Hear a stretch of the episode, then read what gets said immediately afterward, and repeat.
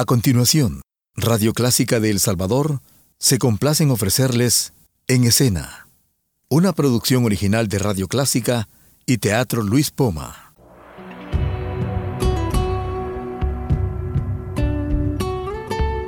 Siempre con usted, Radio Clásica 103.3.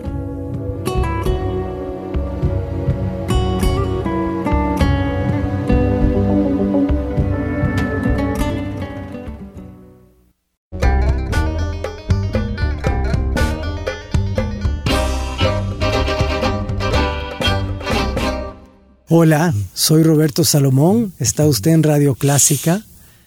Esto es En Escena, Hablemos de Teatro. Y hoy conmigo en cabina está uno de los excelentes actores del Salvador, que es Omar Renderos. Mm. Hola Omar. Hola Roy, un gusto. Qué gusto tenerte acá en el programa. Gracias. Y Omar está haciendo muchas cosas y distintas y bueno, yo he tenido la suerte de trabajar con él en primero en Tartufo, después en El pájaro de la felicidad, en El cuento de Navidad. Siempre, siempre han sido asociaciones muy enriquecedoras para ambos y vamos a estar compartiendo con ustedes impresiones, vamos a hablar de la formación de Omar, vamos a hablar de su espectáculo actual que es ganador del premio Ovación de qué año? 2015. 2015, gracias. y que se está presentando, así que vamos a hablar de todo eso, no se vaya.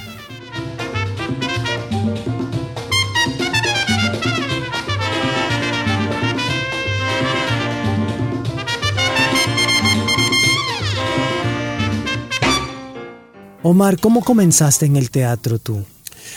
Bueno, yo comencé en el año de 1993. Comencé en el Teatro Tech en la Universidad Tecnológica. En la Universidad Tecnológica. Con Ciro Rivera. Sí, con Ciro Rivera.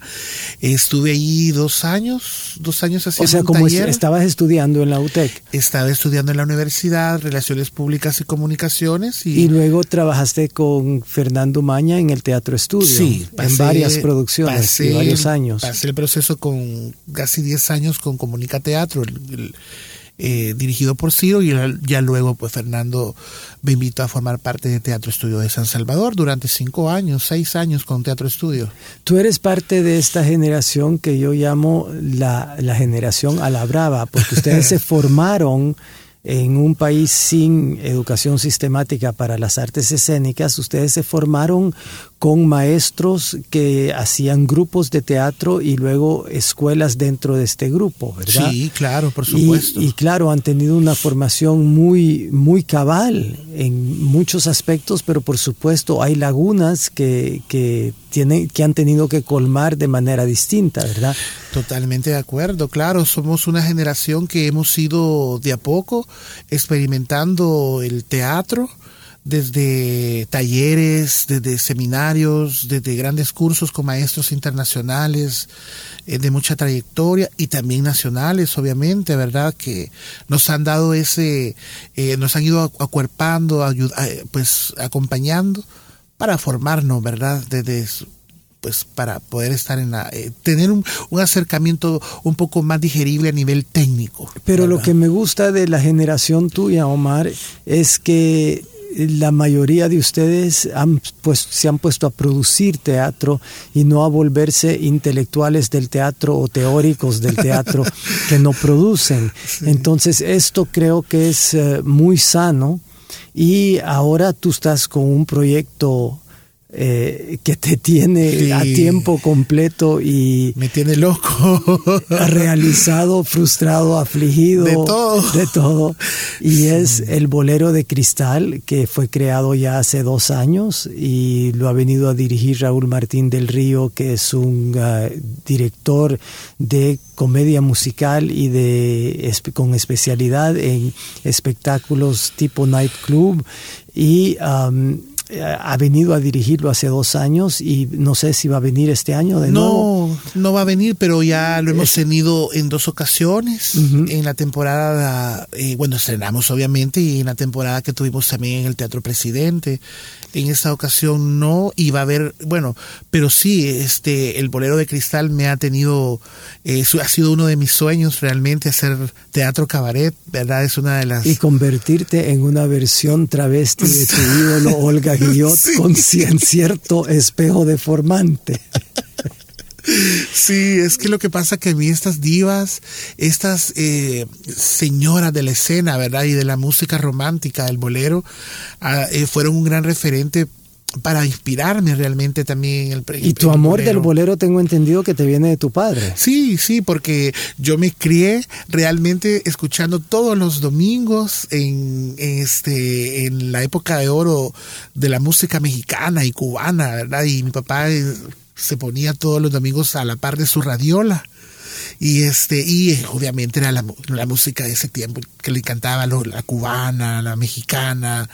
Y a mí me gustaba estar a la par con él escuchar los boleros el cha el mambo y todos esos ritmos eh, sabrosos verdad y ricos de la de la música cubana. Y este y nada me, me, me, gustó me, me empecé a permear y ahora pues a eh, tuve la oportunidad de, tener el cabaret y lo ingresé esa, esa vivencia con mi padre, ¿no? ¿Y cómo fue tu acercamiento al travesti? Entonces quiero hacer nada más un paréntesis para explicarle a los radioescuchas, porque no todo el mundo, aunque lo creas, no todo el mundo conoce a Cristal. Cristal es un poco el alter ego en femenino de Omar Renderos y es un personaje que él ha creado y es un personaje de mujer. O sea, Omar es eh, la última persona que uno pensaría que se disfrazaría de mujer. Es, es un tipo grande, alto, corpulento, barbudo. Entonces, eh, ¿cómo te acercas tú al, al travesti? Fíjese que ese personaje yo lo comencé a crear en la obra de Giovanni Galea, San Mago Patrón del Estadio. Eh, Fernando Umaña. Que era una obra sobre el Mago González en los años 80. Sí, sí, era una obra sobre el Mágico González. Entonces, este personaje realmente, eh, el Génesis fue ideado por Giovanni Galeas y me lo escribió especialmente para mí. ¿Verdad? Cuando vio el, realmente Cristal en la obra del Mágico González, al principio no existía. Cuando me invitaron al, a, hacer, a estar en, la producción del Mágico, eh, Giovanni lo escribe especialmente para mí. Entonces lo empecé a desarrollar este, eh, con ¿Y qué era en la obra eh, era, Cristal? Un personaje que incidental que, que, hacía como paréntesis musicales. Sí, no, era la dueña, la dueña del, del bar donde llegaba el mágico González a, disfrutar, ¿verdad? Entonces, eh, entonces la esencia, ¿verdad? De, de dónde comienza, de, de dónde se empieza a, pues, a dibujar, ¿no? El personaje, pues comienza desde esa experiencia. ¿Verdad? Con, con, con, Giovanni Galeas, con, dirigido por Fernando Umaña también, pero poco a poco, este, siempre a partir de allí y también por la vivencia que le cuento con mi padre, de, la, de tener esa, ese acercamiento musical eh, nostálgico, bohemio, ¿verdad? De la época de oro del siglo, de, de, de la época de oro de, de la música de cubana, sobre todo, este pues me gustó, me, empecé a, enamorar del personaje y en algún momento dije yo quiero ser un cabaret en algún momento de mi carrera. Y pues eso me dio la oportunidad ya cuando gané el premio Ovación, ¿verdad? Y, ahí este, pues tenemos el bolero de cristal, como para ver a, Cristal en todo su apogeo. Me quisiste, sé, yo también te quería después, pero yo no he podido a sufrir por tu amor, me condenó el destino. ¿Qué le vamos a hacer? Yo tenía que perder y he perdido contigo. ¿Qué le vamos a tenía que perder y he perdido contigo. Estamos conversando con Omar Renderos, eh, actor, productor, director y uh, personaje principal de la obra El Bolero de Cristal. Quería preguntarte, Omar, y que con, conversáramos sobre esto. Hay muchas maneras de enfrentar el travestismo, no sé si es la palabra correcta. Eh, es el, el hecho de disfrazarse del sexo opuesto. En tu caso es muy particular el hecho de que Cristal en ningún momento pretende ser un personaje real, es un personaje fabricado. O sea, siempre estamos conscientes de que estamos viendo a un hombre crear a un personaje. Esto es bien distinto, ¿verdad? Porque Sí. hay travestismos en que realmente nos hacen, nos quieren hacer pensar de que, de que han eh, atravesado la barrera del género, Sí. pero en este momento es realmente un espectáculo de cabaret en la tradición quizás de los, eh, lo que me se me viene a la mente son los ballet del trocadero, ¿no? Que son, son hombres corpulentos disfrazados de tutú que hacen un- unos ballets increíbles y, y hacen el lago de los cisnes completo, ¿verdad? ¿Cómo, cómo llegas a esto? Pues el nivel del proceso creo de que la creo que hay una hay un enfrentamiento también sobre el des- eh, sobre descodificar o de ir a o de construir una imagen eh, que me, que, que me permita arriesgarme también precisamente a eso que usted está hablando, al juego, al verme también deconstruido a nivel eh, biofísicamente hablando, ¿verdad? Y este para poder dar una, una, una propuesta eh, acercada, una propuesta metafórica sobre lo que quiero decir, qué es lo que quiero decir con, con cristal, ¿verdad? ¿Y qué es lo que quieres decir con cristal? es, es realmente es anteponer o poner en, en- en- en- en evidencia, en, en- en- patentemente todo la, toda la doble moral, ¿verdad? Que, que por la que traves- atravesamos la- todas las sociedades. Y creo que el transvestismo, trabajado desde las, modalidades que, sea, pero es un recurso también como para poder evidenciar esa doble moral que a veces eh, está enquistada en una sociedad y que no la deja muchas veces avanzar, ¿verdad? Y entonces enfrentar ese, esa, ese fenómeno, ese estereotipo, ¿verdad? De la, de, de- de la, la doble moral puesto en un, en un personaje como Cristal ha sido un, un- un reto muy, muy importante. ¿Y has tenido rechazo en algún momento por eh, personas del público que encuentran que eso no se hace o precisamente por la doble moral? ¿Te has encontrado con eso o no? Fíjese que no. Creo, creo recordar sí hu- hubo un comentario de un, de un, este, de alguien que creo que vio nuestra publicidad en mi fanpage.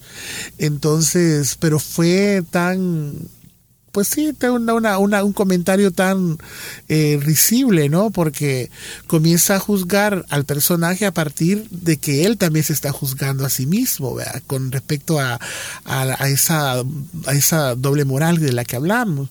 Entonces, pero pasó nada más así in- inadvertido y ya después, la verdad que el personaje ha caído muy bien con todo el público. Y en una sociedad eh, tan machista como la nuestra, ¿qué efectos tiene el hecho de disfrazarse de mujer? Pues me imagino que ha de ser muy fuerte. Es este enfrentar también eh, el, el, el- el- el travestismo, el, de- el- disfrazarse, ¿verdad? De, Bueno, tú de- lo haces bajo la protección del escenario Sí, también, ¿verdad? sí. O sea, no, no sales a la calle. No, por supuesto. Quizás eso, quizás eso es exactamente, quizás eso porque estamos en el juego de, la metáfora, ¿verdad? De la escena, de la poética escénica, entonces creo que no, no he tenido como mayores, eh, no he tenido realmente ninguna reacción negativa. Este, y Yo creo que la gente a quien le choca eso sencillamente no viene a ver la obra, ¿verdad? Exacto, exacto, sí, si no, de hecho por eso está la sinopsis, está en la, está en la cartelera eh, y bueno, estamos con, con- en el- en el Poma, vamos a estar nuevamente, en el Teatro Poma, entonces, es decir, la gente va porque ahí le cautiva una historia, le cautiva qué es lo que se le va a Y también va la gente porque la gente está muy- con muchas ganas de ver cosas distintas y esto es eh, la primera vez en mucho tiempo que se presenta un espectáculo de cabaret donde el escenario es básicamente un cabaret, un cabaret de, de, de, de- de película de tercer orden, ¿verdad?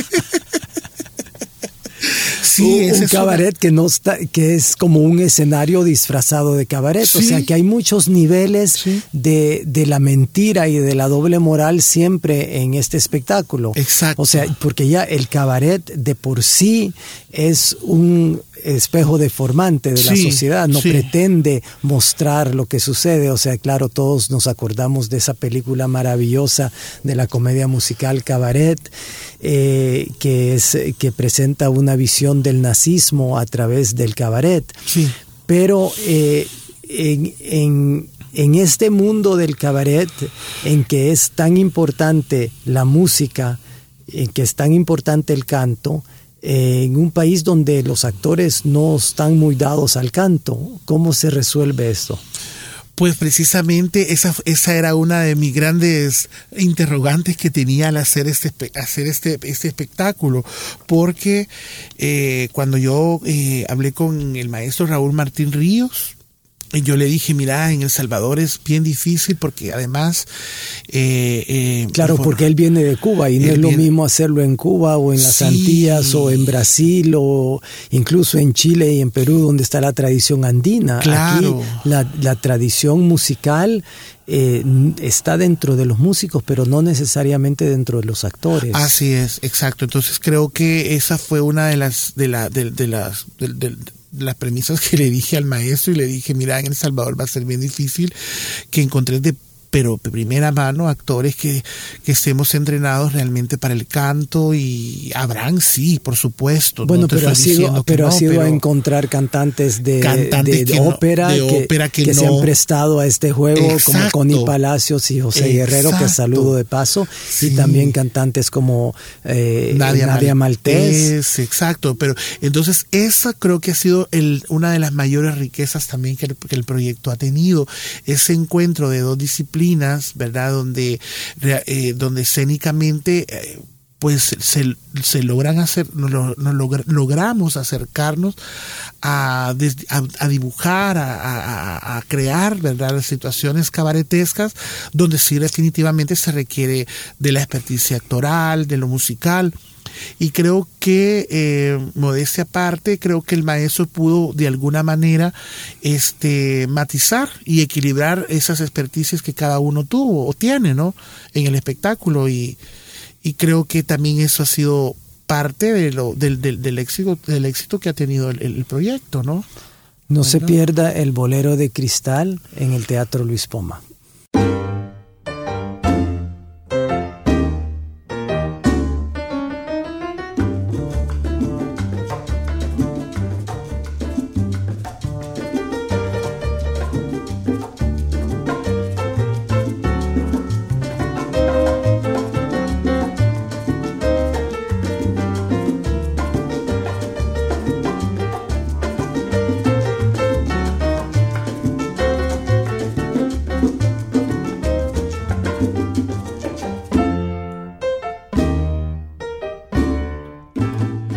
Está usted en Radio Clásica. Estamos conversando con Omar Renderos. Soy Roberto Salomón. Esto es En Escena. Omar, te quería contar públicamente que cuando estaba traduciendo Romeo y Julieta para la producción que hemos estrenado en el Teatro Luis Poma en esta temporada 2018, pues cuando llegué al personaje del fraile, Ay, mi fraile ca- precioso. tu cara me aparecía constantemente. O sea que yo puedo decir públicamente que hice la traducción pensando Ay, en ti. Eso me, eso me sucede muy a menudo cuando estoy trabajando traducciones. Estoy tratando de ver qué actor puede hacer la obra, porque está claro que si en, un, en, un aspecto preliminar, porque está claro, que si no cuento con los actores para hacer la obra, pues no la voy a traducir o la voy a traducir para más tarde. Pero en este caso el fraile, que para mí es el arquitecto de toda la tragedia en Romeo y Julieta, el culpel de todo. Para mí es el malo de la película, aunque es, aunque es un personaje adorable, pues eh, me pareció que era un personaje que estaba como hecho a la medida para ti. Fíjese que yo tengo una, una le tengo que contar, recordémonos de eso que me parece muy lindo. Pues eh, eh, yo recuerdo que en una noche, ya en una noche eran como las que casi la medianoche, que usted me escribió al Messenger y yo estábamos conectados y me dice, Omar, me dijo, usted, ahorita estoy pensando en ti porque estoy haciendo la traducción del fraile. Y me mandó eh, un párrafo de lo que ya estaba, de lo que usted ya había eh, adaptado, ¿verdad? Había, y cuando me lo mandó, me pareció tan lindo el, el, el, el, este, el primer postulado que, el primer texto del, del, del, fraile y que, no sé, lo agradecí mucho porque es un texto que yo lo, lo atesoro de verdad mucho, mucho. Sí, es uno de los grandes textos ecológicos de Shakespeare, ¿verdad? Y cuando no se sabía lo que era ecología. Sí, claro. y sobre todo me dice... estaba todavía salvaje. Y todavía me dice usted, mira, pero además aquí, aquí hay muchos girasoles que pienso, cuando los veo pienso en ti. Entonces esa, lo recuerdo y lo atesoro muy lindo de verdad. Gracias, Roby, por eso. Ya que has hablado de girasoles, Omar, girasoles, todo el mundo que te conoce sabe lo importante que son para ti los girasoles. Los girasoles es algo que te saca de la tristeza, de la depresión, de la angustia. ¿Por qué? Porque fíjese que los encontré en un momento de mi vida, en un tránsito de mi, de mi edad, que yo necesitaba aferrarme a algo concreto para poder eh, pedir auxilio a otras energías, ¿verdad? Que, que no sé cómo se le... ¿Qué energías? Que no, no, no, le puedo poner nombre. Solo sé que lo necesitaba. Entonces, cuando... Claro, porque los actores, como todo mundo, pues, eh, pero como nosotros somos un poco más exagerados, entonces tenemos alto, altos y bajos, ¿verdad? Estamos en estado, podemos pasar muy rápidamente de estados de euforia a estados de tristeza muy grandes. Sí, no, es un, es una, son unos, este, unos desequilibrios constantes, ¿verdad? A nivel de, a nivel vivencial, anímicos, este, sentimentales. Sentimentales. Entonces, en ese momento yo estaba pasando una situación muy difícil a nivel a nivel emocional.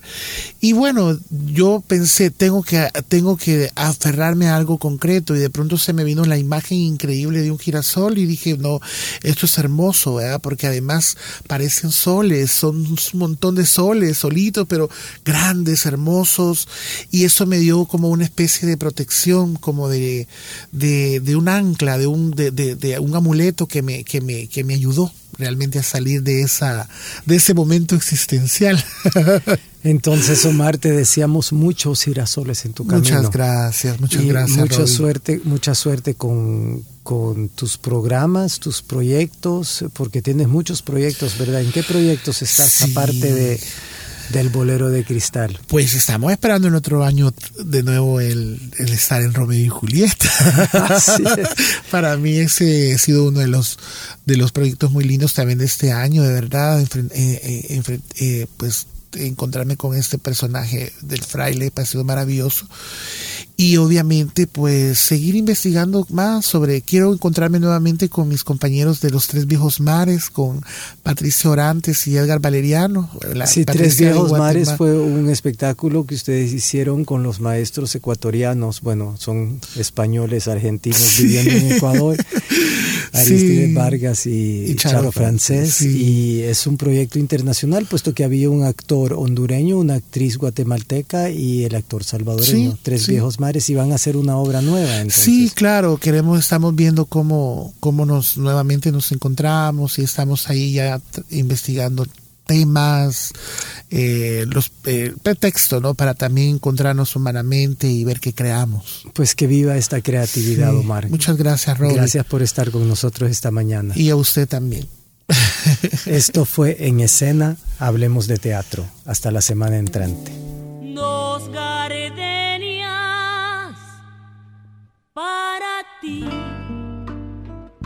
Con ellas quiero decir, te quiero,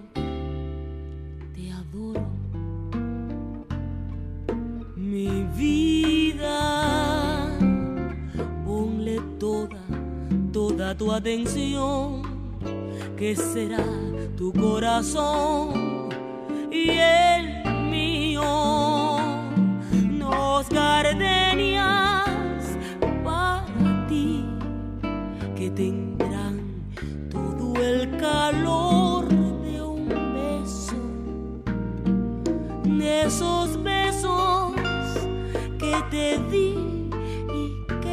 jamás encontrarás en el calor de otro querer.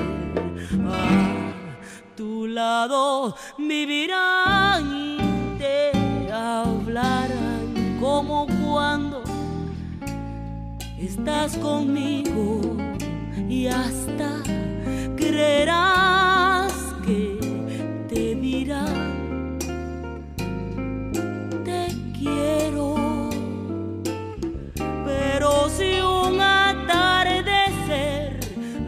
gardenias de mi amor. Se muere. Es porque han adivinado que tu amor me ha traicionado porque existe otro querer. A tu lado vivirán y te hablarán como cuando estás conmigo y hasta creerás que, que te dirán te quiero. Pero si un atardecer las gardenias de mi amor, oye, se mueren,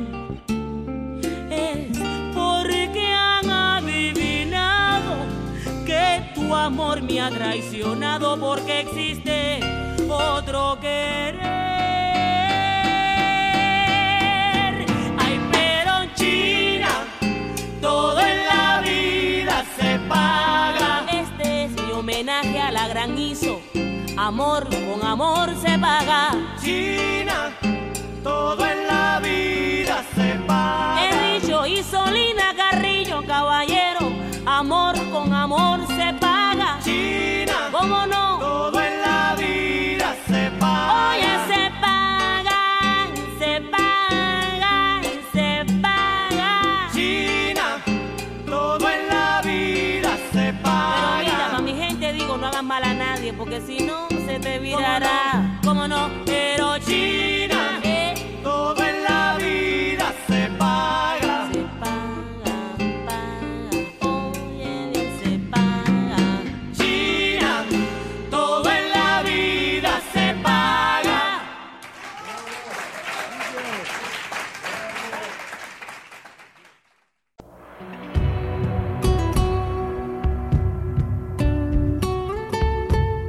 Siempre con usted, Radio Clásica 103.3.